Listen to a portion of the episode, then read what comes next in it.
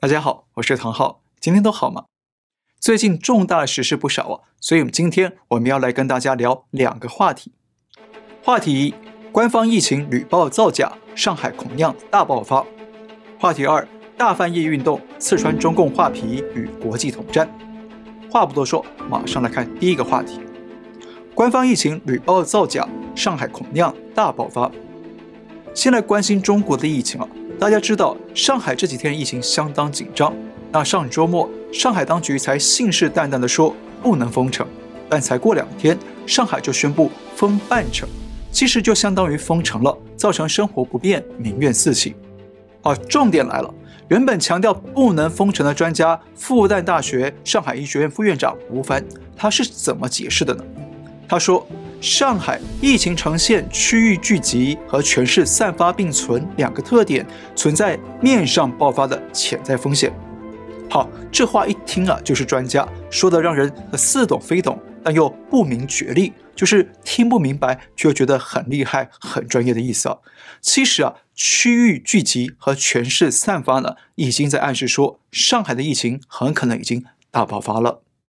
过去这几天，上海的确诊人数每天都是几千人。上海各地也传出密集新建方舱医院的消息，包括上海世博展览馆、国际展览中心、迪士尼以及图书馆等等大型场馆都传出被用来紧急建造方舱医院，要收容三十万名病患。而且许多小区的居民也都反映，他们社区里出现确诊者，但当局却因为医院爆满了，没法收治，只能让确诊病患在家隔离。而大批民众被隔离，当局却没有提供充足的粮食与物资供应，结果酿成更大的民怨与反弹，甚至还爆发警民冲突。而且，临近上海的江苏常州市还发出了举报公告，鼓励社区民众主动举报那些从疫区过来没有向当局通报的人员，举报者可以获得一千块人民币奖金，而且还强调，如果是举报从上海来的人，奖金是三倍。可以拿到三千块奖金。那从专家的说辞以及这些社会迹象来看呢，我们应该可以推测，上海疫情可能真的出现大规模的爆发现象。但是我们可以肯定的是啊，直到这个时候啊，官方还在努力的封锁疫情，掩盖真相。有几个证据给大家看。首先，我们在上集节目提到过，有确诊者公布了一段电话录音，揭露上海疾控部门做假账。如果有被检测阳性确诊的人，那疾控中心就用电话通知当事人是阳性，但是书面报告上却还是写阴性，用做假账来防控上海的疫情。那就说我还是阳性了，那为什么我的核酸报告是阴性的？他核酸报告所有的咱们全上海市的核酸报告是就是阳性病例的，他是不会再直接传到您手机上的，它是以点对点的这么一个直接通知的这么一个情况。第二个证据，有民众在方舱医院里拍到医护人员在抢救重症患者，还说已经拉走了好几个人，意思是有好些人已经病故被拉走了。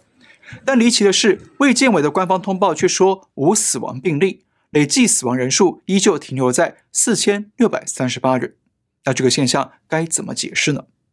第三个证据，有懂统计的数学高手把过去两周多的上海确诊数据拿出来研究，结果发现数据的增长是有一定规律的。他把确诊数据放到 Excel 程式里做呃统计分析，意外发现了官方公布的确诊数据变化呢，很可能是从一个函数公式推算出来的，非常规律，那精确度高达百分之九十九点四。也就是说啊，不管上海有多少人确诊，官方都是按着公式推导出来的数据在做稳定的发布。但很抱歉了，我不是统计学家，所以这个公式我没法做啊太深入的讲解。但是这个现象不是第一次发生的，因为在两年前疫情刚爆发的时候，我们就曾经披露过类似的现象。当时有细心的网友发现，只要把中共当天公布的确诊人数乘以零点零二二。也就是百分之二点二，就会是当天官方的死亡人数，非常的稳定。那换句话说，中共从疫情爆发到现在，都还在套用数学公式玩弄数字游戏，用来营造疫情可防可控的假象。那现在疫情正在全国各地爆发扩散，而上海更是当前的重中之重。所以呢，我们要请国内的朋友们要格外警觉，小心官方隐瞒疫情造成人民的损失。比方说，长春封城已经造成大量民众缺菜缺药的困境，却还求救无门。河北廊坊也传出，当局发布通知，强制各部门把阳性患者家里的宠物啊全面扑杀。如果没有扑杀宠物，坚决不让住户回家居住。那消息传出之后，引发民间强烈的抗议与批评。后来当局不得不撤回这个不人道的政策。好，在中共官方的严密封控下，我们无法得知中国目前的真实疫情情况是怎么样。但可以肯定的是，各地官方都在全面的掩盖疫情，特别是人口稠密的上海。而且从官方的应变举措以及动员状况来看，上海目前的疫情规模啊，恐怕不小，请上海的朋友们务必小心。话题二：大翻译运动刺穿中共画皮与国际统战。相信很多朋友都听过一句话，叫做“有笔如刀”或者是“挥笔如剑”。那现在这句话再次真实的发生在我们身边，这把刀剑就叫做大翻译运动。俄乌战争开打之后，中共一直不愿谴责战争。并对外声称中方保持中立，爱好和平，希望俄乌双方尽快通过谈判与外交手段来化解争端，营造出中共是中立的第三方大国形象。但事实上啊，中共却在国内的媒体与网络上大量传播俄罗斯的官方宣传，声称俄罗斯出兵是正义之师，传播各种反美国、反乌克兰的偏颇信息。等于是表面装中立，实际上却力挺这场战争。那这种说一套做一套的欺骗手法呢，也被美国媒体调查发现了。与此同时，海内外的网民也对中共这套虚伪的宣传战略与洗脑手段感到不满，于是大翻译运动就应运而生了。来自世界各地的网民开始自发地将中共官方的宣传言论以及民间网红网民的热门言论啊，一一翻成外语。对海外传播，让世界各国看见中共官方与中国境内到底是怎么看这场战争。大家知道，中共控制网络非常的严厉哦，所以除了中共官方放出了言论之外，其他能够在网络上广泛流传或者非常热门的文章与留言呢，基本上都是官方刻意安排的大内宣，或者至少是言论角度是符合官方的政治正确的。那换句话说，翻译这些官方宣传与热门言论呢，其实很能反映出中共在国内的真实立场与思路。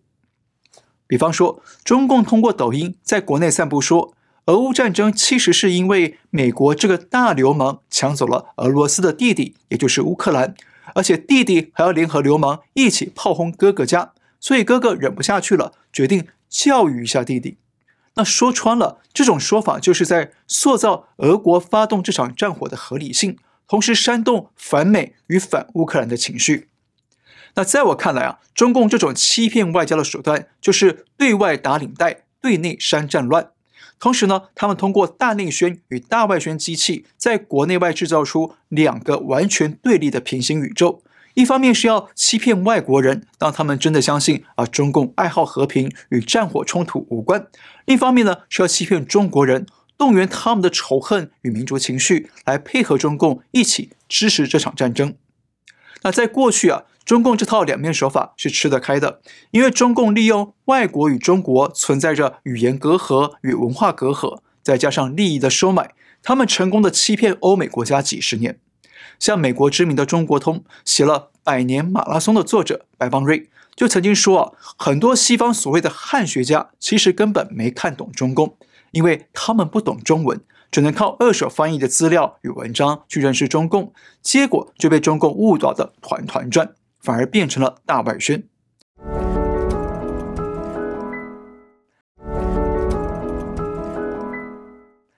而曾经多次用流利中文发表演讲的前白宫副国家安全顾问伯明呢，也有类似的体验。他说啊，因为他懂中文，以前在中国能够直接阅读那些没有被中共翻译出来的官方文件与报道，他才惊讶地发现，原来中共官方的真实想法远远不是嘴上说的那样。那换句话说，这两位货真价实的中国专家都发现。中共利用海内外的语言与文化隔阂，在欺骗着全世界，在推动党魁说的“说好中国故事”。所以这次大翻译运动啊，就是非常精准的突破了这个盲点与隔阂，打中了中共的七寸要害，帮助国外社会可以看见中共到底在想什么，让中共呢越来越难欺骗海外社会。比方说，中共告诉乌克兰说，北京准备尽一切努力，通过外交手段帮助结束战争，说的像一支和平歌一样哦。但是呢，中共却在国内的媒体与网络宣传里，用同样的通稿宣传支持俄罗斯，还说啊，如果俄罗斯倒下了，就只剩中国了。那中共这种利用宣传内外差来欺骗国外、洗脑人民的手段，现在却被大翻译运动给曝了光。其实啊，中共一开始对大翻译运动啊有点不以为意，所以党媒初期只发了篇文章，说大翻译运动只是境外反华势力支持的一出闹剧而已。但后来北京发现了大事不妙了，大翻译运动正在摧毁中共的大外宣成绩，在曝光中共的真实战略。所以这两天，《环球时报》先发动炮火，升级敌我矛盾，将大翻译运动定性为敌对势力发动的对华认知战。那隔天呢，《人民日报》旗下的海外网在发文炮轰大翻译运动，说这种小偷小摸抹黑不了中共。好，中共喉舌攻击内容啊，我就不多说了，大家都可以猜到一二。但是中共党媒最近突然重炮反击，定性升级，这就表明了大翻译运动确实打到了中共要害，让中共有点不知所措。因为啊，第一。大翻译运动是拿中共的官媒宣传和中国网络的言论去翻译的，说的是事实，而且还有凭有据，中外文并陈，中共根本没法耍赖。第二，这种揭露中共的说法让中共防不胜防，难道中共也要来个逆向封锁，不让海外社会看见中共党媒与中国网络吗？第三，面对这种困境，中共难道要被迫自我言论审查，在国内谨言慎行吗？显然不可能哦，所以中共唯一的思路与出路啊，就是要设法抹黑、斗臭这场大翻译运动，要设法把这场运动妖魔化，从而让中共的谎言与存在可以正当化。所以宏观来看，我认为大翻译运动的出现，对全世界至少带来几个正面作用。第一个作用，揭穿中共假面外交与平行世界陷阱。刚刚讲过，中共在俄乌战争上。对国外声称他们热爱和平，希望推动对话与外交途径化解这场冲突，但对国内却又大肆散布俄罗斯的官方宣传，散布反美、反乌克兰的激进言论，煽动仇恨。那说穿了，中共对国内与国外都在说谎，通过谎言打造一个假面形象来抬高自己，同时呢，打造一个平行世界陷阱来迷惑境外的敌人。一九七零年的诺贝尔文学奖得主、俄国小说家索尔仁尼琴，也就是索尔尼辛，说过一段名言，非常适合用来形容中共。他说：“我们知道他们在说谎，他们也知道自己在说谎，他们也知道我们知道他们在说谎。那我们也知道他们知道我们知道他们说谎，但是他们依然在说谎。大家想一想哦，中共是不是就是这样的厚颜无耻呢？”那现在啊，大翻译运动就像一把利剑，用事实与翻译切开中共金玉其外的画皮，曝光了败絮其中的丑陋与邪恶。第二个作用，警惕国际社会，中共无法信任。对中共有点认识的朋友都知道，中共讲的话基本上不能信。那现在呢，通过大翻译运动，西方也开始明白中共的虚伪与阴险。比方说，在俄乌开战前夕。美方曾经发出预警，警告俄罗斯随时可能会动武，但中共党媒却一面倒的帮俄罗斯洗地。包括前《环球时报》总编辑胡锡进说美方在撒谎，还说美国总统在满嘴跑火车。但结果俄罗斯真的出兵动武了。所以呢，通过这些文件、报道与视频的翻译，可以让国际社会看到更真实的中共，看到更真实的中国，知道中共讲的话。根本无法信任。第三个作用，曝光中共对人民的思维灌输与言论操控。海外社会，包括台湾在内啊，绝大多数人都不太清楚中共是如何对人民进行啊思想控制和舆论操控，所以有时啊就很难理解与预测中共官员与人民的言行反应。但通过大翻译，有机会会让更多人接触到这一点。比方说，东方航空的空难事件，新闻底下的留言里啊，不是在为罹难者哀悼或者遗憾，居然有人在称赞中共动用这么多人力在搜救，体现了对人民的尊重。那留言还声称，这种场景只有中国才有，生长在中国好幸福，还有生长在五星红旗下，我骄傲等等，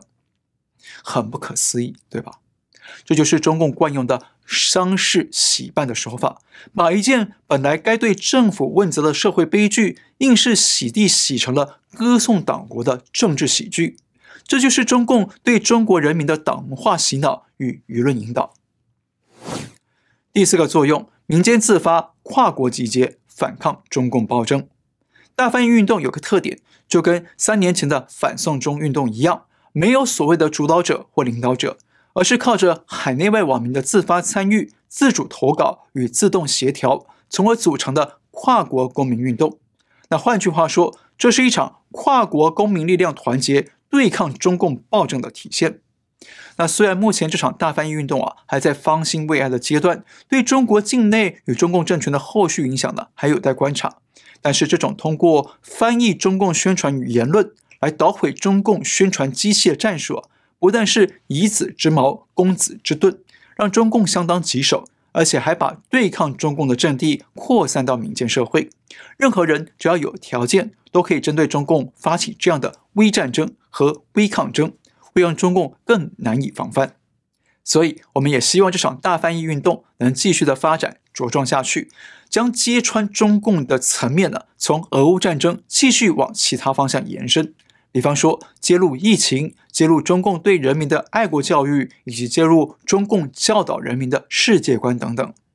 那事实上呢，大翻译运动的朋友们啊，已经开始这样做了。所以接下来我们会看到一个现象，就是中共原本算计着利用这场俄乌战争为自己图利，但没想到撒了算盘失了算，这场战火的后坐力啊，将会开始冲击北京，加速中共的真相曝光以及分崩离析。最后，我们再说一次，大翻译运动将对全世界带来几项正面作用。作用一：揭穿中共假面外交与平行世界陷阱；作用二：警惕国际社会中共无法信任；作用三：曝光中共对人民的思维灌输与言论操控；作用四：民间自发跨国集结反抗中共暴政。好，今天就聊到这里，别忘了订阅、留言、按赞，感谢您收看。我们下次再会。